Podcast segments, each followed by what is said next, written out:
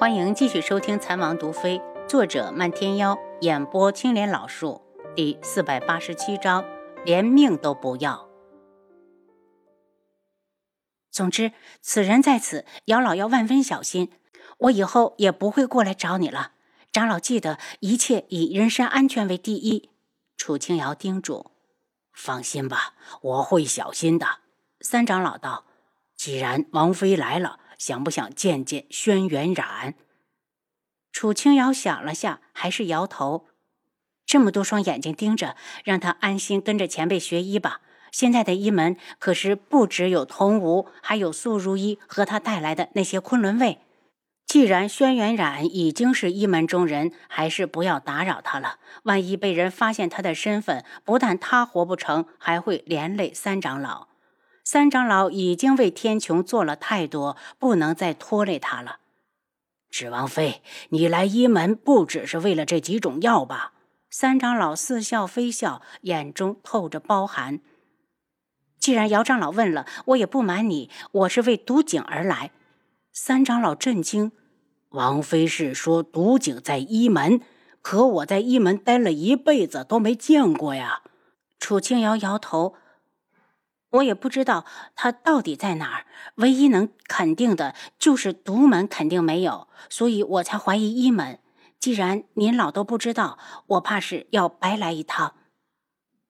要说不失望是假的，可他还是打定主意要去找一找。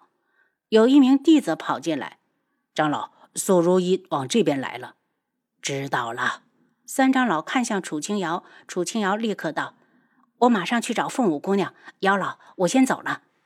三长老将他们送到门外，正好帝凤舞也接到了消息，从旁边屋里出来。两人看到素如意之前，先一步离开。回到几人落脚的院子，见帝凤鸣和漫天妖正在院子里。漫天妖还穿着偷来的那身衣服，看起来有些不伦不类，可他好像一点都没有感觉到。一见到楚清瑶，立刻眼神一亮。丫头，你再不回来，我都要去找你了。楚清瑶暗瞪了他一眼。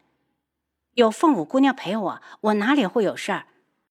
这个世界上，我只信我一人会不计任何代价的保护你。漫天妖的唇动了几下，却没说出来。帝凤鸣差点害死丫头，他的妹妹又岂能好到哪儿去？看出他眼中的不屑，帝凤鸣冷声：“先进屋再说。”进屋后，他不满的道：“漫天妖，凤舞和我不一样，一样不一样，跟我有什么关系？”漫天妖的脸都没抬，就怼了他一句。帝凤鸣脸色铁青，刚要还击，帝凤舞已经拉住他的衣袖：“凤鸣哥哥，大小姐已经答应了我的请求，她有没有来派人通知我，什么时候开始切磋？”“没有。”帝凤鸣头疼，傻妹妹呀！漫天妖脸里根本没有你。帝凤舞笑了笑，那明天我们出去玩吧，把一门四周的山都逛一遍，让我好好的放松一下心情，等到比武时好拿个第一回来。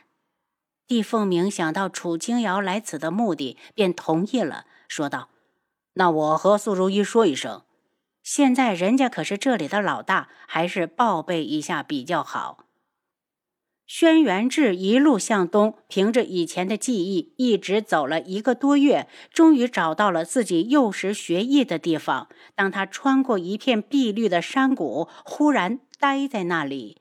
记忆中的石头房子还在，只是墙面上已经生出了青苔。小时候他最喜欢爬的树已经横在地上，早就枯死了。以前这里总有欢声笑语，学艺虽苦，却乐在其中。如今这里一片安静，只有潺潺的风声。他鼻子一酸，向着以前师傅居住的木屋奔去。到了尽头，发现木屋已经倾塌，落了一地的尘埃。他的心像被人割了道口子，被风一吹，呜呜的干疼着。师傅呢？他怎么不见了？他大步的来到木屋前，砰的一声跪到地上：“师傅，不孝徒儿来晚了。”他眼圈发红，却没让泪水掉出来，在地上磕了三个头。他立刻转身观察着木屋，确定了木屋不是人为损坏，只是年久失修倒塌时，他心头一阵狂喜，迅速的飞掠过每一间房子，一间一间的进去查看。屋内的东西已经不在，看来师傅他们是搬迁了。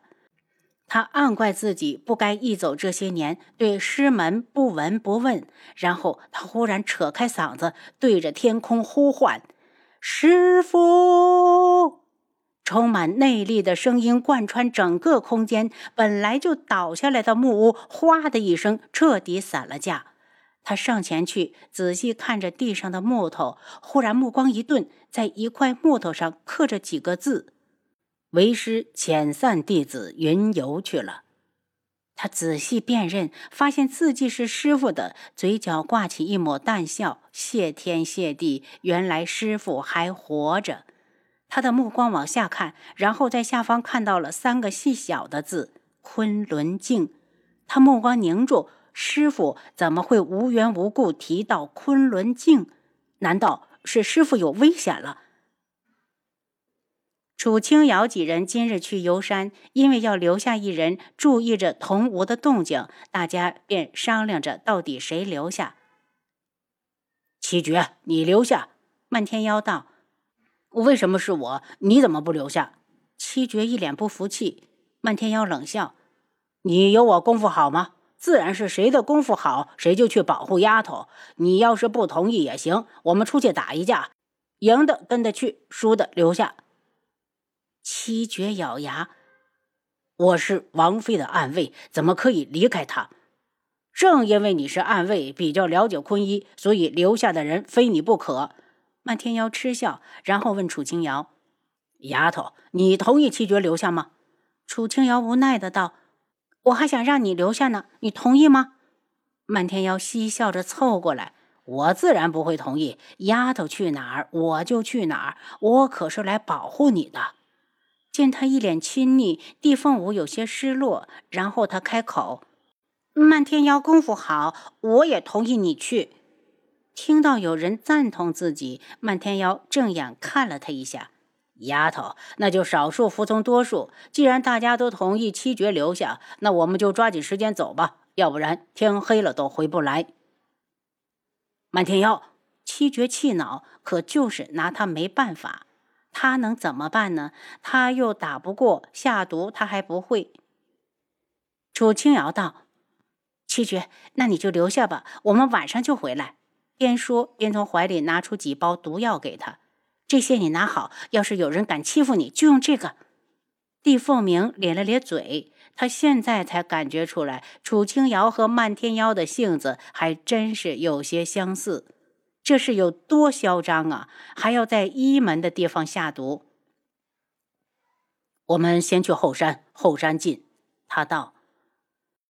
一门的后山确实是另一座山峰，山间翠绿相映，遮天蔽日，人行走在山间倒也凉爽惬意。入了山后，地凤鸣道：“要不我们分开走吧，这样能快些。”怎么分？漫天妖挑眉：“你们两个都没来过一门，不认识路，自然是我和凤舞一个人带你们一个。凤舞功夫差一些，你来带。”丫头只能跟着我。漫天妖横了他一眼。我既然答应了七绝要保护好他，就会寸步不离。不如我们一起走吧，可以适当的加快点速度。帝凤舞不想惹漫天妖生气，再说他们可是有一整天的时间呢。那就一起。楚清瑶道。行了两刻钟，他们就看到了一个山洞。地凤鸣道：“这里我曾经来过，里面什么都没有。”万一是你眼睛有问题呢？漫天妖第一个走进山洞，山洞不深，只用了不到一盏茶的时间，大家就返到了外面。等到了山顶时，他们已经大大小小的进出过十几个山洞。山顶还有最后一个山洞，我们再进去看看。帝凤鸣在前面带路。山洞里有些黑，楚清瑶拿出一颗夜明珠照亮，能够感觉得到山洞是向下延伸的，越走越低。丫头，把珠子给我，我在前面。漫天妖不满地看了眼帝凤鸣，不是说好他带路的吗？如今怎么躲到了后面？头顶忽然传来轰隆隆的雷声，似乎外面下雨了。侧耳倾听，就会听到雨滴敲打石壁的啪啪声。知道这条路通向哪儿吗？楚清瑶问。不知道，我上次也是赶上下雨，没走到尽头就撤了。忽然，走在前头的漫天妖脚下好像踩到了什么机关，面对墙壁上突然飞来的一块石头，他大惊失色。丫头，小心！边说边扑向楚清瑶，可是他用力过猛，直接把楚清瑶撞了出去。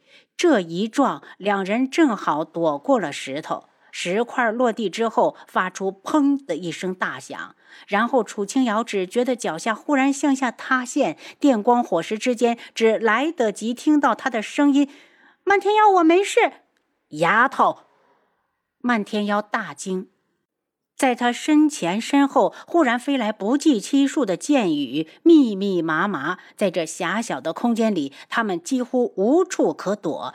漫天妖抛下了手上的夜明珠，叮叮叮叮，一串的撞击之后，落了一地的长剑。再加上地凤鸣、凤舞的合作，大家总算是险险的躲过了这一波攻击。还没等他们去看楚清瑶掉落的地方，又是一波箭雨飞来。漫天妖心系楚清瑶，再也顾不得其他，飞身向着他掉下去的地方跃去。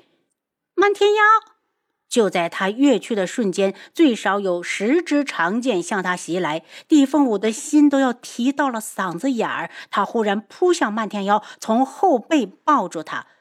凤舞。帝凤鸣眼睛都红了，这个死丫头为了个男人连命都不要了吗？您刚才收听的是《蚕王毒妃》，作者漫天妖，演播青莲老树。